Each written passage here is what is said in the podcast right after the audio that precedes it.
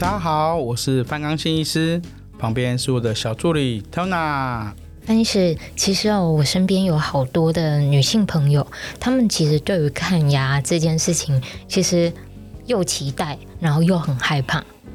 哦，我知道啊，特别是已经严重的蛀牙的那些女性族群啊，她们因为牙周病，然后又有口臭，然后跟朋友讲话的时候又不太敢讲话，所以呢，她们常常啊就觉得说很不好意思，啊不敢在我们的面前去张口。其实大家不用担心啊，牙医师的主要的工作就是让你们的口腔能够保持健康，恢复你们的口腔功能，这是我们最重大的一个最大的帮助。对，那今天我们的专场啊，就是要特别针对女性族群常见的口腔问题，还有你们看牙，我们常常会有的心理疙瘩，我们这些小事情跟大家一起聊一聊。那我们先用年纪来区分，凡是不同年龄群的女性朋友，通常各自的呃口腔状况有哪些？比方，我们先分二三十岁这些年轻族群。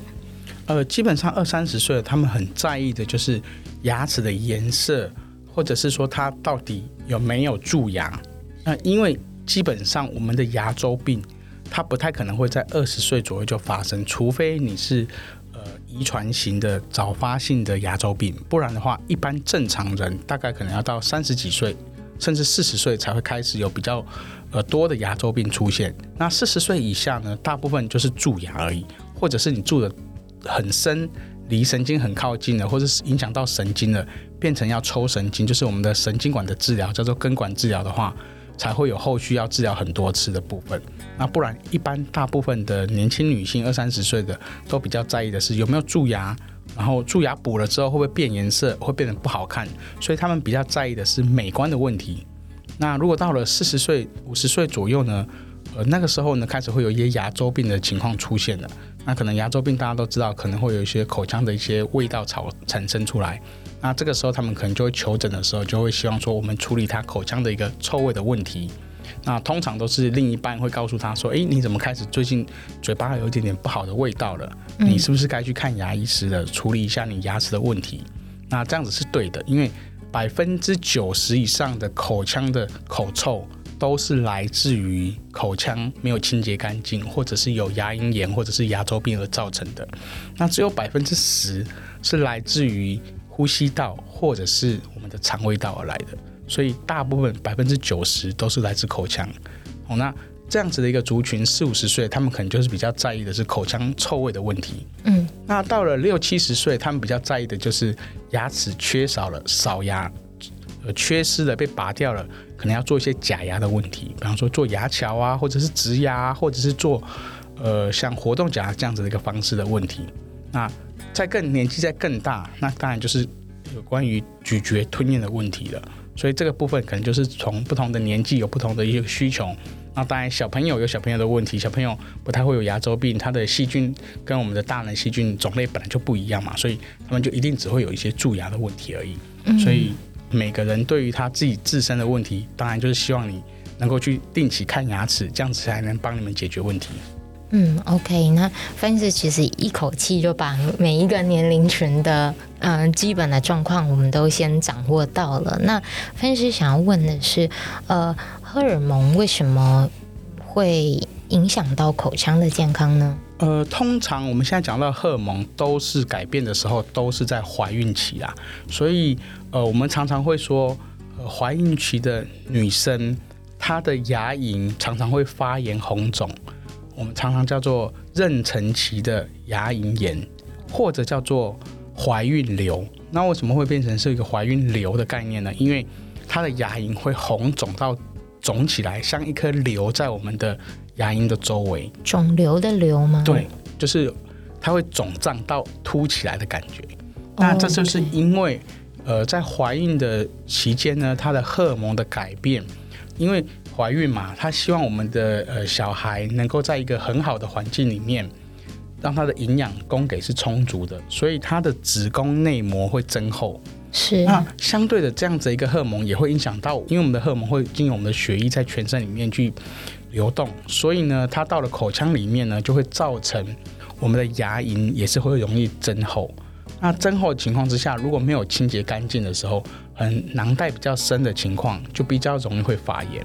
那发炎就容易肿起来，而且它是一种全面性的，嗯，所以我们称之为怀孕瘤或者叫做妊娠期的牙龈炎，这个都是因为我们的荷尔蒙改变了之后呢，造成我们的口腔的牙龈它也增厚了，而且很容易就会造成牙龈发炎。那这样的一个炎性物质也有可能会跑到我们的胎儿去，所以会影响到胎儿。哦，OK，OK，哎，范医师刚刚说到的怀孕瘤这件事情，它是不是就像是没有怀孕的其他患者，他们可能会有的脓包牙，它是同样的意思吗？呃，不是，脓包的话，通常会在比较牙根的地方。如果是怀孕瘤的话，它是在牙齿跟牙齿中间的那个牙龈的地方。所以是我们从肉眼一般刷牙的时候就看得到了。对，它会一个凸起来的感觉。那很多人的牙龈凸起来，它都是增生造成的。那有些老人家他也会增生，那是因为他吃了一些高血压的药物或是糖尿病的药物造成的副作用，会变成牙龈的增生。可是呢，在孕妇上面，它不是吃药造成的，它是本身荷尔蒙的影响而造成的。嗯，那我想要再帮孕妈咪们再多问一下，就是通常这样子的肿胀发炎状况，如果都不处理，嗯，孕期结束之后会自动好吗？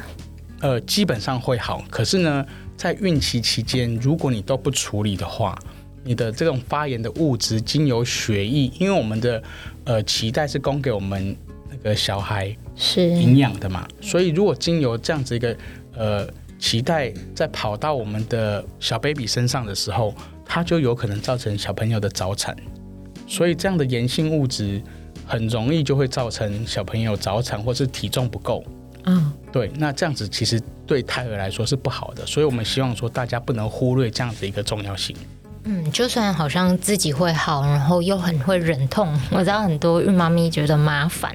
就自己的事情都先不处理，没错，但真的就会影响到胎儿。所以，分析师是不是我们目前卫福部提供了一些针对孕妈咪的医疗资源？呃，目前针对孕妈咪只有一项是对大家比较友善的啦，就是说我们正常人是六个月一百八十天可以洗牙一次，但是呢，孕妈咪是三个月可以洗牙一次。因为你的发炎物质比较多的时候，可以经由我们三个月就帮你做一些口腔的清洁，把这些结石跟脏东西清洁掉了之后，你就会比较快的恢复一些正常的情况。这样子对大家来说可以比较容易做得到，因为你可能定期检查的时候就到牙科顺便去做一下口腔的清洁。所以你你怀孕十个月大概可以多洗人家多两次牙。嗯嗯，就是有一个比较保障的感觉。可是除了洗牙之外，还有一个延伸的问题，也是有一些孕妈咪会想了解的。万一说我不是牙龈发炎，我是刚好长了智齿，智齿又很痛，或者是我可能真的蛀牙了，然后又在怀孕，这样子我要做根管治疗，我是有办法打局部麻醉的吗？嗯，可以啊。我们的局部麻醉基本上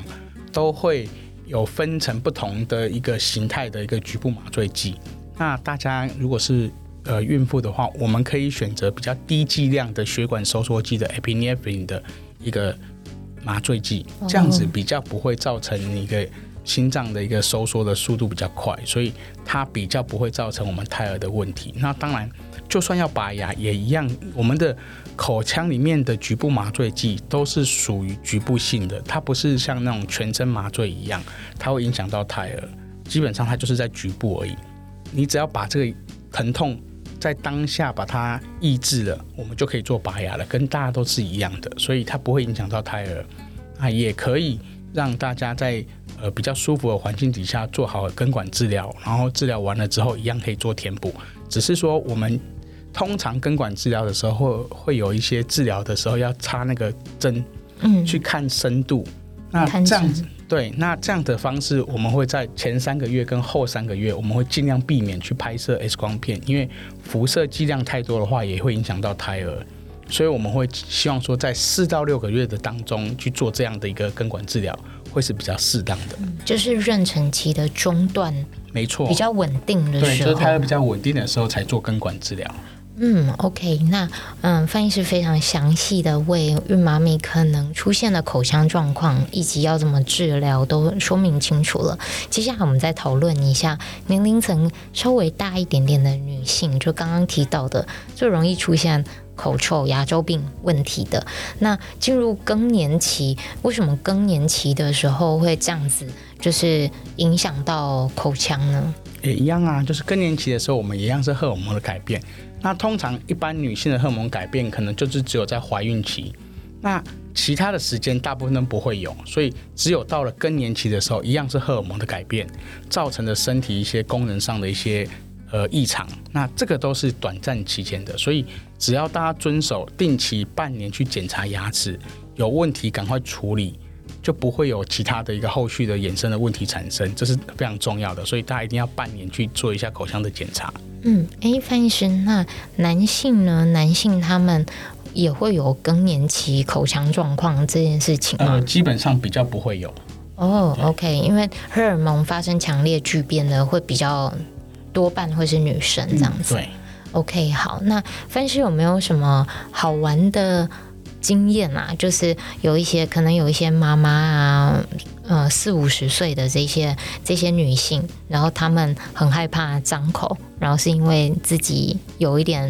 口臭，有这样的经验吗？哦，有啊，每次他们来的时候就是说，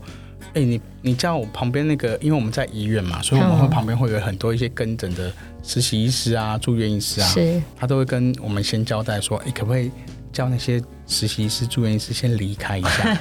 请你那个助理跟你帮我看就好了，因为他很担心。很多人来看他的牙齿，然后我还要帮他在他张口又没办法讲话的情况之下，解释他的病情给其他的人听，然后他会觉得说他的隐私受到了影响，所以他会希望说就由我们去帮他做治疗就好了。OK，那其实站在医师的角度，医师是怎么样看这样子的？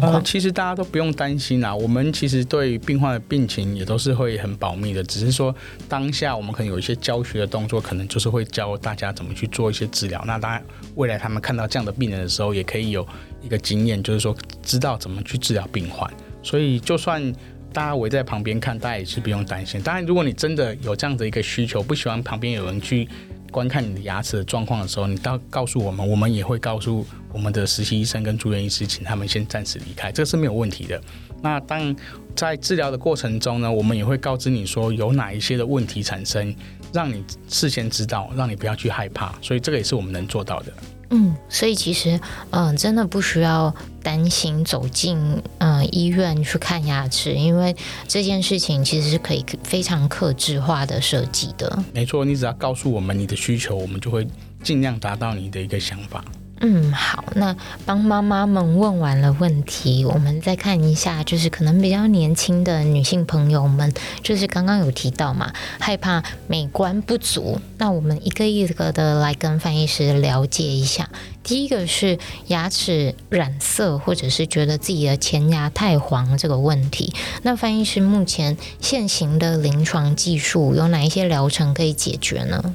呃，基本上我先跟大家解释一下，牙齿会变黄的原因，就是因为你的珐琅质是比较白的，你的底下的牙本质象牙质就是比较黄的，所以当你的珐琅质被磨损了之后，我们随着年纪的增加，就会慢慢变比较薄，所以珐琅质变薄了之后，底下的象牙质的颜色透出来了，就会比较黄，所以年纪越大，牙齿越黄，这个是势必的。那如果说你想要让你的牙齿变白，你还要了解到说，你的牙齿能够变到多白的程度，这个跟呃我们亚洲人、台湾人的牙齿的色别是有关的。就是说，我们的牙齿有分成 A、B、C、D 四种颜色。那这四种颜色分别就是 A，A 就是比较正常的颜色，就比较白的颜色。那 B 系列呢，就是比较黄的颜色，就是偏黄的。那 C 系列呢，它是比较偏灰的，灰色，灰色的。对，就是虽然是白的，没错，可是它看起来是有点灰灰的感觉的。哦。那 D 系列的牙齿是偏红色的，是、哦、呃，应该应该叫做棕色啦，就是不，它有一点点白色的，然后又有一点点红的概概念的粒子在里面，它就有点比较像是棕色的感觉，所以 D 系列就是属于偏红的。那 C 系列是偏灰的，B 系列是偏黄的，那 A 系列就是比较正常的。台湾人呢，大部分绝大部分的人都是属于 A 系列的，就是本来就是比较白的颜色没有错。可是因为台湾人的珐琅质本来就比较薄，嗯，所以呢，它的颜色会偏到比较深的，就是有 A one、A two、A 三、A 四。那我们大部分人都是属于 A 三到 A 三点五，嗯，那这样的颜色，如果说你本来就是 A 色系的，你要做美白的时候，有几种方式。一种就是维持一样 A 色系的，那只是从比较深的颜色变到比较淡的颜色，嗯，这个就是做冷光美白就可以达成了，嗯。但是如果你要从你的 A 色系变到 B 色系，但是 B 色系虽然它是黄的，可是它可能颜色比较淡的 B one 的颜色，它是很看起来是很白的感觉，OK。所以如果你要跳到从 A 到跳到 B。或是跳到其他的那个就没办法做，或者是你要从 C 变到 A，这个是没办法做冷光美白，它就一定要做我们现在俗称的贴片，嗯，把整个牙齿表面贴上一个不透光的，或者是可以有透光的颜色，去把你的牙齿的颜色改变。那不透光就是要把你颜色遮的比较多的时候，你的改变颜色就可以改变的比较多。那你的牙齿颜色，像有些人他可能在早期，在三十年前，我们有常吃一种叫做四环霉素的药物，嗯，那他的牙齿就会有一条一条的感觉，那种是没办法用一般的冷光美白或是居家美白去把颜色变回来原本的样子，它就算变浅了之后，它还是有一条一条的条纹。嗯，那只能用贴片的方式去把它整个盖过去，而且它一定要用遮色的贴片才能够把它底色盖过，所以它的牙齿做完了之后才能够改变成比较白的样子。这样的方式就只能用贴片，所以每一种的牙齿的颜色跟它后续要治疗的一个方式都有不同，不是说每一种都可以用冷光美白或是用居家美白去达成。那没办法达成的，医生也会很老实的告诉你说，没有办法达成你要的。我们通常就是在临床上会给病人看说，诶，你原本的牙齿颜色是哪一个？比方说它是本来就是比较偏灰的 C 系列的 C 四的颜色，那我们会告诉他，那你最多会变成 C two 的颜色，你能不能接受？如果你不能接受，那很抱歉，你就是不能做居家美白或是冷光美白，你就只能做贴片。对，那当然有些人他不在意它的颜色改变，他只是说，哎，哦，他可能有喝茶、喝咖啡啊，他希望那个染色不见，那就用喷砂的方式就可以解决了，很快，那可能就是当下就可以把它处理好了。Oh, 对，所以每个人的要求都不一样，这是我们会跟病患解释很清楚的，希望他达到什么的目的，达不到就要用另外一个方式。对，嗯，所以如果色阶的变化真的跳太多，我们就真的只能做贴片。可是，嗯，翻译师，我们有的时候做前牙，比方牙齿真的断裂，我们做一日假牙，这个时候做那个全瓷冠的时候，它是不是就可以自己挑选色泽啊？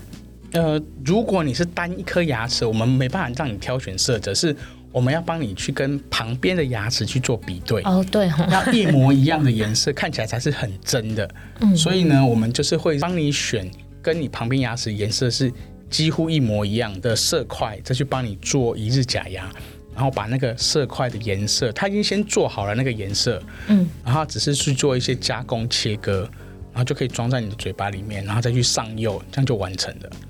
嗯，OK，那其实不管是呃刚刚讲到的贴片，或者是全瓷冠，甚至是很多嗯、呃、年轻的族群比较会追求的矫正治疗，这一些美观型的治疗，通常要注意的，要注意什么样的状况呢？呃，应该是说，如果你今天做的是矫正治疗的话，你就要特别注意，你是做传统的矫正治疗还是隐形的矫正治疗。那因为现在有分成是隐形的跟传统的，传统的就是要绑线的，那绑线的又会分成你的那个线的上面的那个金属的部分是透明的还是一般金属色的？是，如果是金属色的，那就会比较明显；透明的你就只会看到一条银色的线，那明显程度就会降低分非常的多。那费用也会相对不一样。那如果你做的是隐形矫正，基本上你就比较不用担心蛀牙的问题，因为你还是可以把你的隐形矫正器拿下来，你可以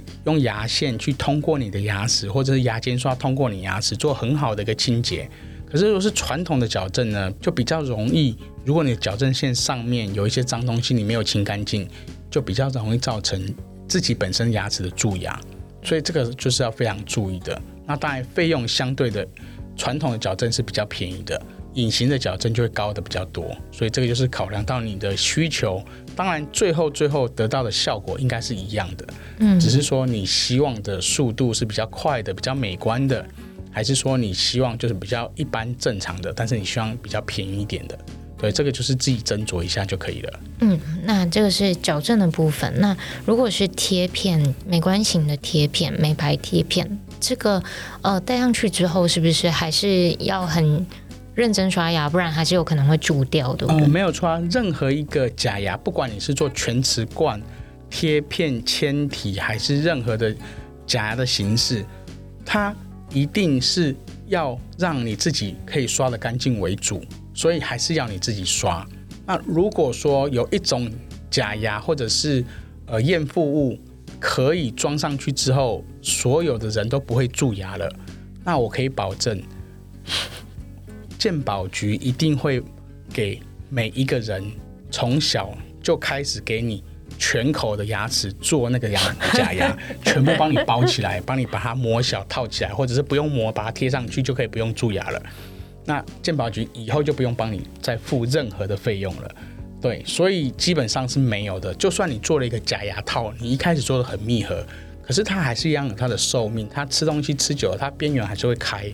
那开了就容易积脏东西，就容易有二次蛀牙，所以这个部部分是很难避免的。所以呢，大家还是要注重清洁，清洁还是最基本最基本的，大家一定要注意到这个部分。嗯，对啊，不然的话，这些贴片的疗程可能都会白做了，到时候要、啊、要再拿起来，因为你自己本身口腔可能出现牙周病或者是蛀牙这样子。OK，那我们最后也谈一下，就是可能有一些人他说我每天都有好好的洁牙，所以。我确实也没有什么牙周病跟蛀牙的问题，但是因为我平常工作压力非常的大，作息可能也比较不稳定，所以经常会出现口腔溃疡的问题。那嗯，翻译师怎么样去建议改善溃疡呢？呃，基本上你可以用药物的方式去治疗我们的溃疡，或者是说你可以平常保养就吃一些 B 群，这都可以减少溃疡的发生。那当然，最根本的还是要减少你压力的来源啊。不过现在人压力本来就比较大，呃，就是要请大家注意，就是说你的溃疡如果已经持续出现两个礼拜以上，而且是到处都有出现，而且没有好的话，你可能要赶快看其他的科别，比方说像是风湿免疫科，有可能你的免疫系统已经出了问题了。那如果不去处理的话，后面可能会影响到全身的一些器官，或者是引发其他的一些并发症的疾病出来，所以这个部分大家一定要赶快去做一些后续的一个就诊的部分。那当然，如果你的溃疡是可能两个礼拜之内就好起来了，可是是常常反反复复的话，嗯，那你可能就是要看一下是不是你的口腔里面有一些没有清洁干净的部分，因为我们的黏膜其实是很脆弱的。它跟我们的牙齿接触的地方，如果那个牙齿上面是脏的，没有清洁干净的，细菌就会跑到我们的黏膜上面，就把我们的黏膜给破坏了。那这样子的话，你可能就是要处理你口腔的问题。所以大家就记得记一定要看一下你口腔的黏膜的破掉是持续了多久。那如果是两个礼拜以内，基本上大家都可以不用担心。嗯，哇，这样子听起来真的是范医师常说的，从口腔的健康状况就可以。了解一下，了解到呃一个人他全身心是不是都健康？是啊，没错啊。嗯，OK，那今天其实很难得有机会特别针对女性朋友可能常见的口腔问题来做一个专场。我们非常谢谢范医师的分享。那定期检查，追踪好口腔的状况，那就可以提早以及避免后续更多的口腔问题哦。嗯，那我们今天节目就到这边，谢谢范医师，大家再见喽。